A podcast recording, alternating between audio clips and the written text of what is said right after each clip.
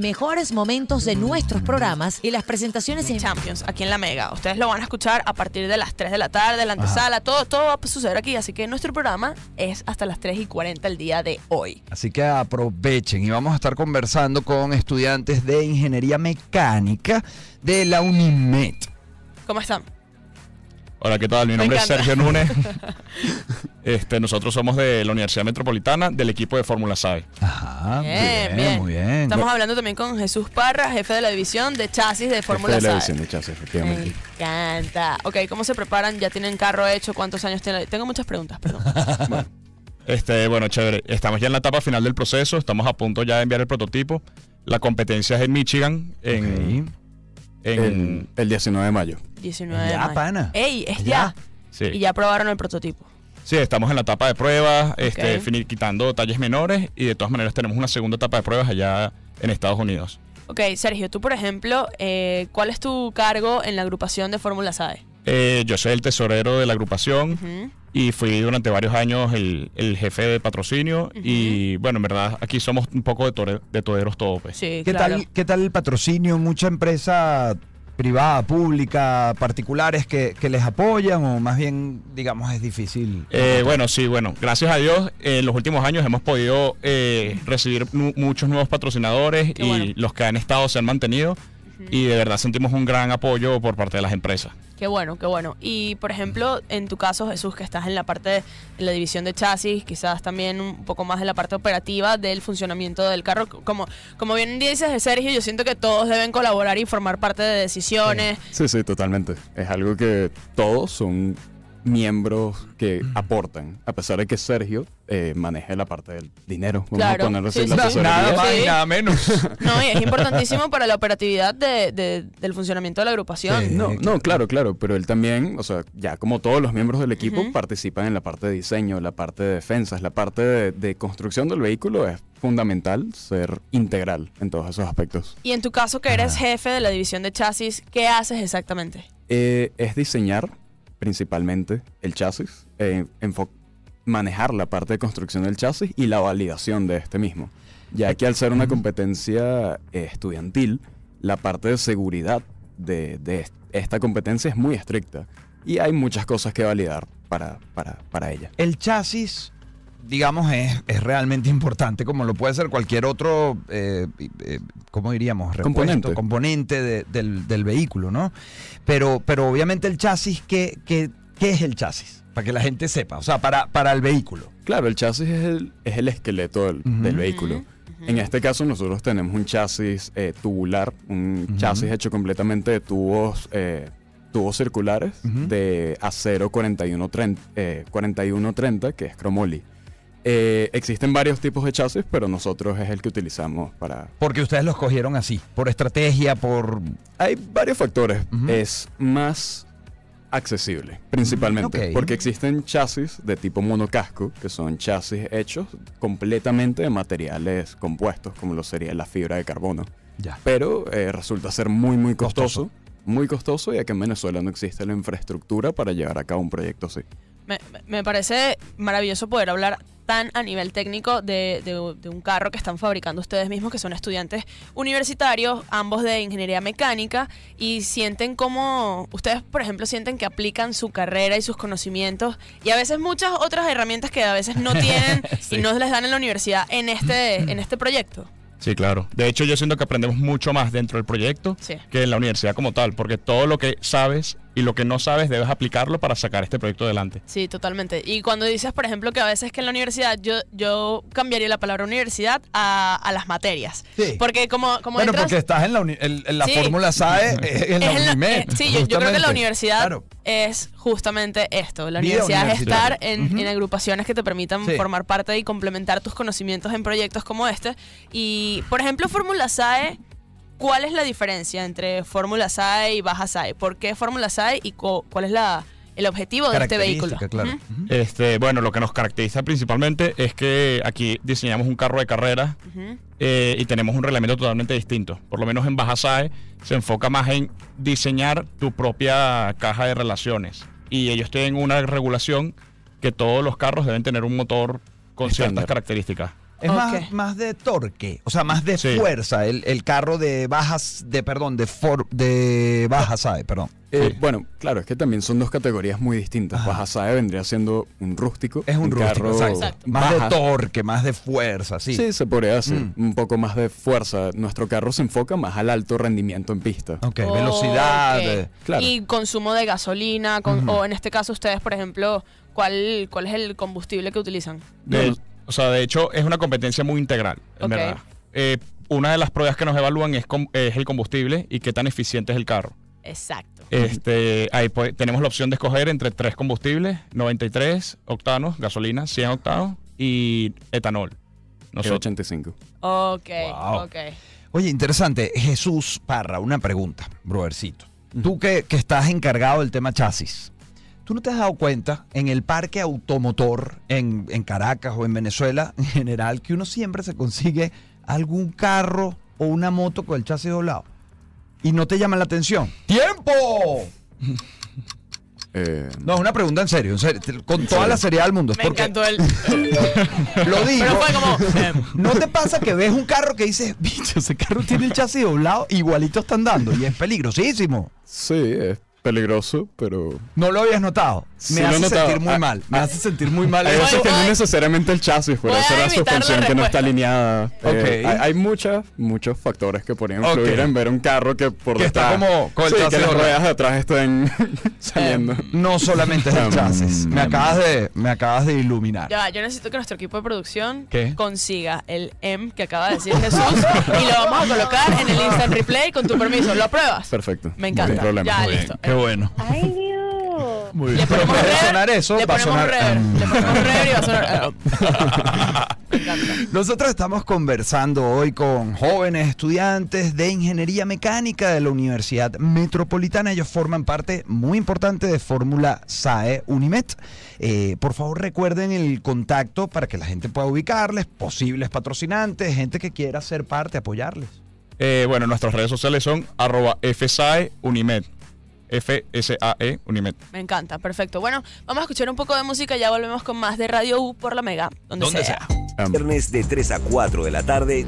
Aquí hubo una conversa súper interesante, pero lo bueno fue que todo el mundo se acuerda para repetirla Vamos. en este preciso instante. Vamos a hacerlo. Bueno, esto es Radio U, esto es La Mega. Estamos conversando con estudiantes de la Universidad Metropolitana. Hacen vida en Fórmula SAE, Unimet. Está Sergio Núñez y está Jesús Parra y...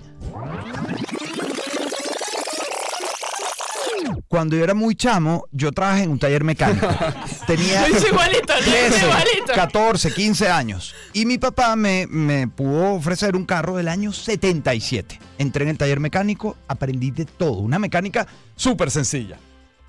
Y bueno, sí, yo le estaba comentando que lo más bonito, Vamos, síguelo como, como seguimos, sigue, sigue. lo más bonito de este proyecto es que, oye, de verdad, vemos todas las ideas materializadas en un papel primero, eh, en una lluvia de ideas entre todo el equipo, luego las llevamos a lo que es el tema del diseño, la simulación, las miles de fallas que tenemos en este proceso de, bueno, vamos a probar con esto, vamos a ver qué pasa la regla, vamos a, a seguir experimentando, vamos a ver qué es lo más eficiente. Claro. Y Ensayo luego error. ensayo y error miles de veces, primero en digital.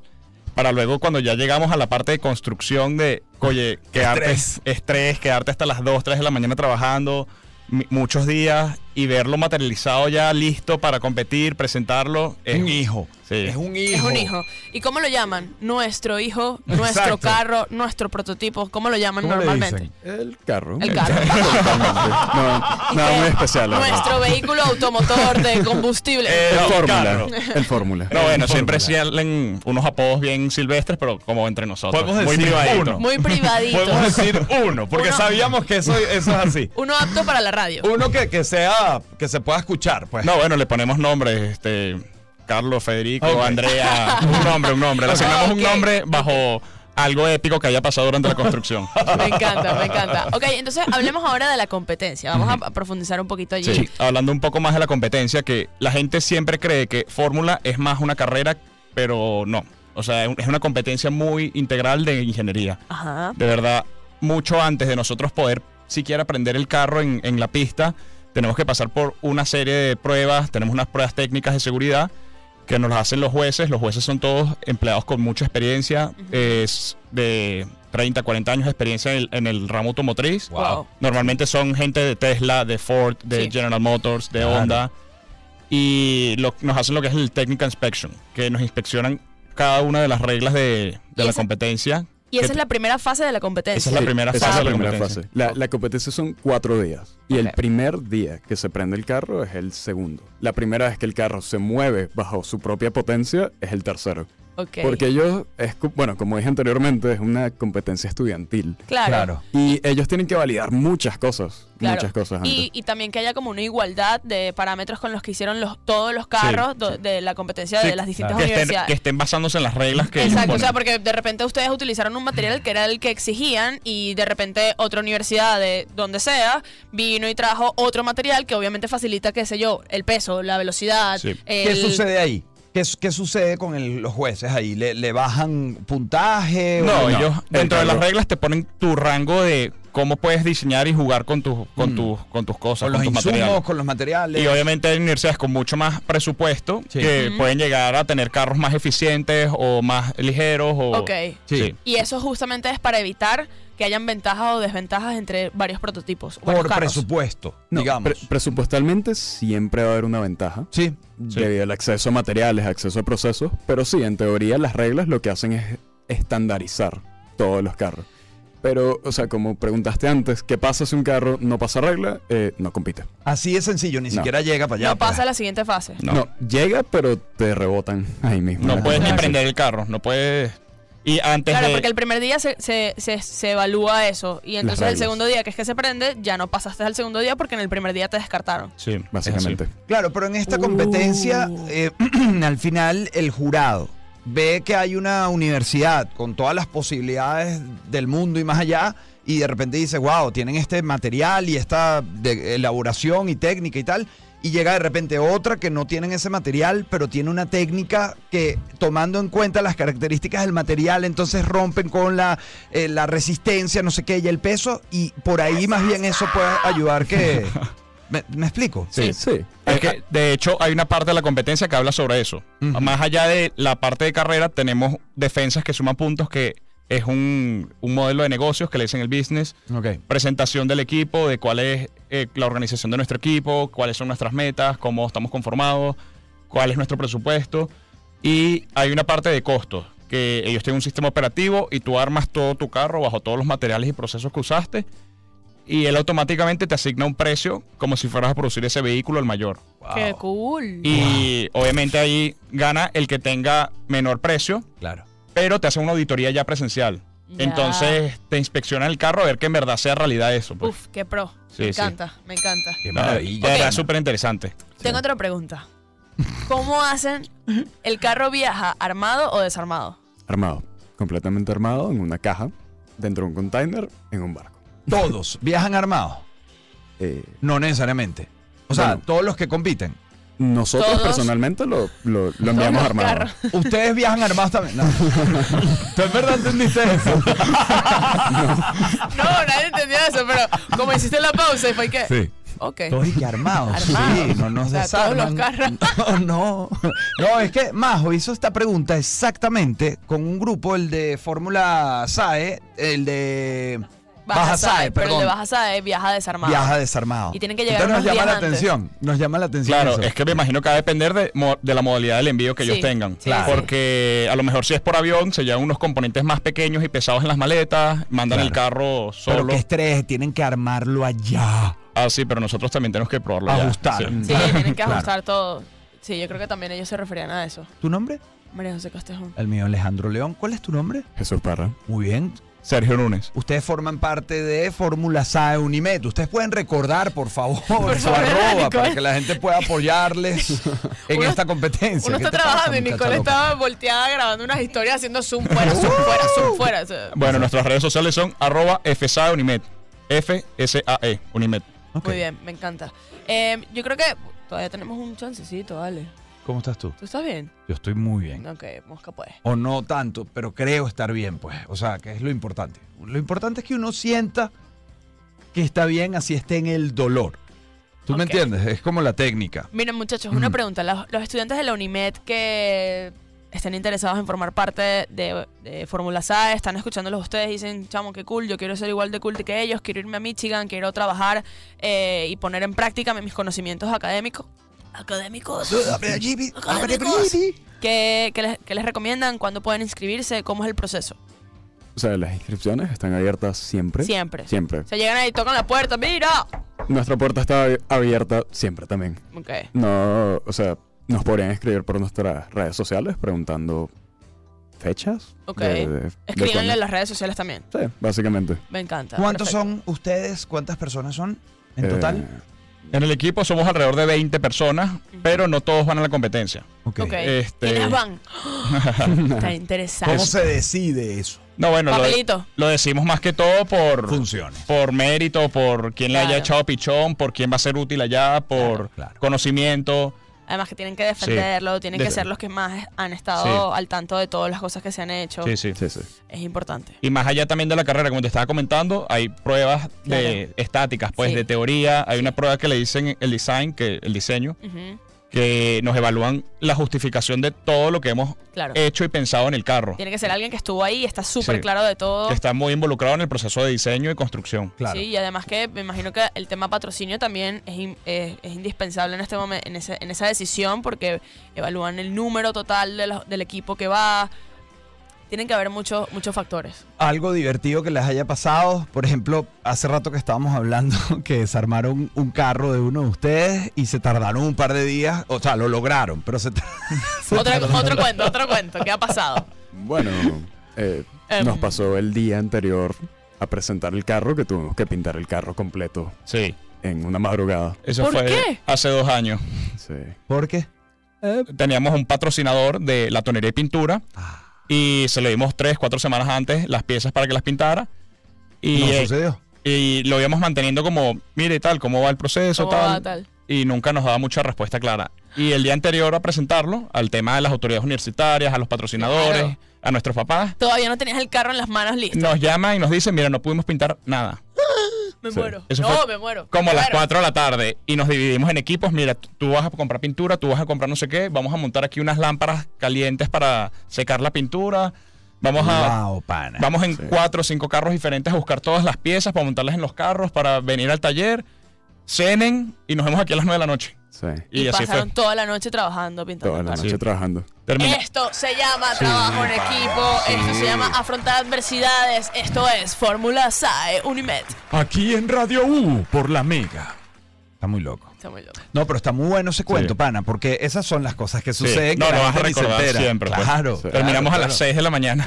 Que el estrés. Y la presentación era a las ocho y media. Claro, Me ni se encanta. bañaron, obviamente. No, ni se encanta. bañaron, obviamente. Miren, jóvenes, recuerden, recuerden por favor su arroba, inviten a, a la empresa privada, a la pública, que les apoye. arroba FESA Unimed y un especial agradecimiento a nuestro principal patrocinador durante muchos años, le- Meditron, que es de empresas de una empresa de tecnología, de equipos médicos, de mantenimiento y de verdad siempre nos ha apoyado indispensablemente lo que pasa. Qué bien, qué bien. Por bueno, aquí tienen que pasar para pagar ahorita la publicidad que acabas de realizar. Muy bien, me encanta. Bueno, les agradecemos muchachos por estar aquí con nosotros. Qué sabrosa esta conversa. Estamos conversando con estudiantes de Ingeniería Mecánica de la Universidad Metropolitana, Sergio Núñez, quien es tesorero de Fórmula SAE Unimed, y Jesús Parra, quien es jefe de la división de chasis. Mucho éxito, muchachos. Sí. Muchas gracias. Que la partan, que la partan, Pártanla, que le siga pártanla. yendo muy bien eh, por allá en Michigan, Michigan. Alejandro León, hoy es miércoles. Michigan. Mañana, señores, vamos a estar en la Universidad Monte Ávila. Vamos a estar en la UMA, así que estén muy pendientes porque vamos a estar compartiendo por allá con muchísimos estudiantes. ¿Qué Sí, pasa? es que no, que tengo. Yo, yo prefiero decir universidad y te la dejo bombita a ti para que la completes, porque a veces que tengo ah, cortocircuitos podría ahí. ser que digas otro nombre de universidad. No, no, no es que ha pasado. No, nunca ha pasado. Jamás ha pasado. Nunca ha pasado. Bueno, quédense porque aquí van a poder sintonizar el partido de la Champions. ¡Woo! No tengo ni idea quién juega hoy. Creo que es el Paris Saint Germain contra el Bayern Múnich. Vale. El Man- Bueno, que- nosotros nos tenemos que despedir. Eh, recuerden, pues, sintonizarnos mañana a las 3 en punto Radio U desde, la de UMA. Esto es la Mega. Donde sea. Chao.